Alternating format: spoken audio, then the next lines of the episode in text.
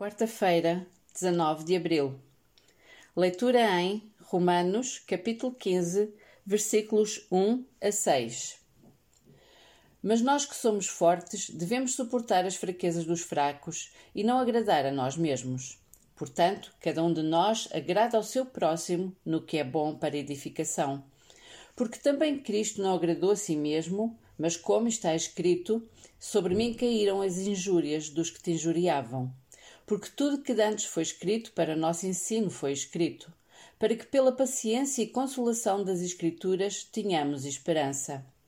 Ora, o Deus de paciência e consolação vos conceda o mesmo sentimento uns para com os outros, segundo Cristo Jesus, para que concordes a uma boca, glorifiqueis ao Deus e Pai de nosso Senhor Jesus Cristo.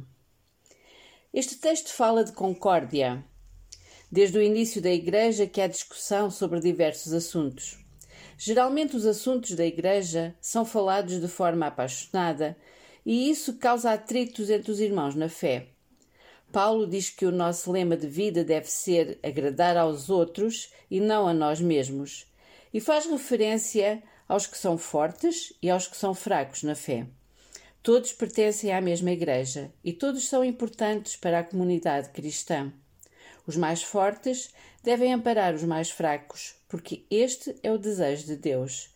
Vivamos de acordo com a vontade do Pai.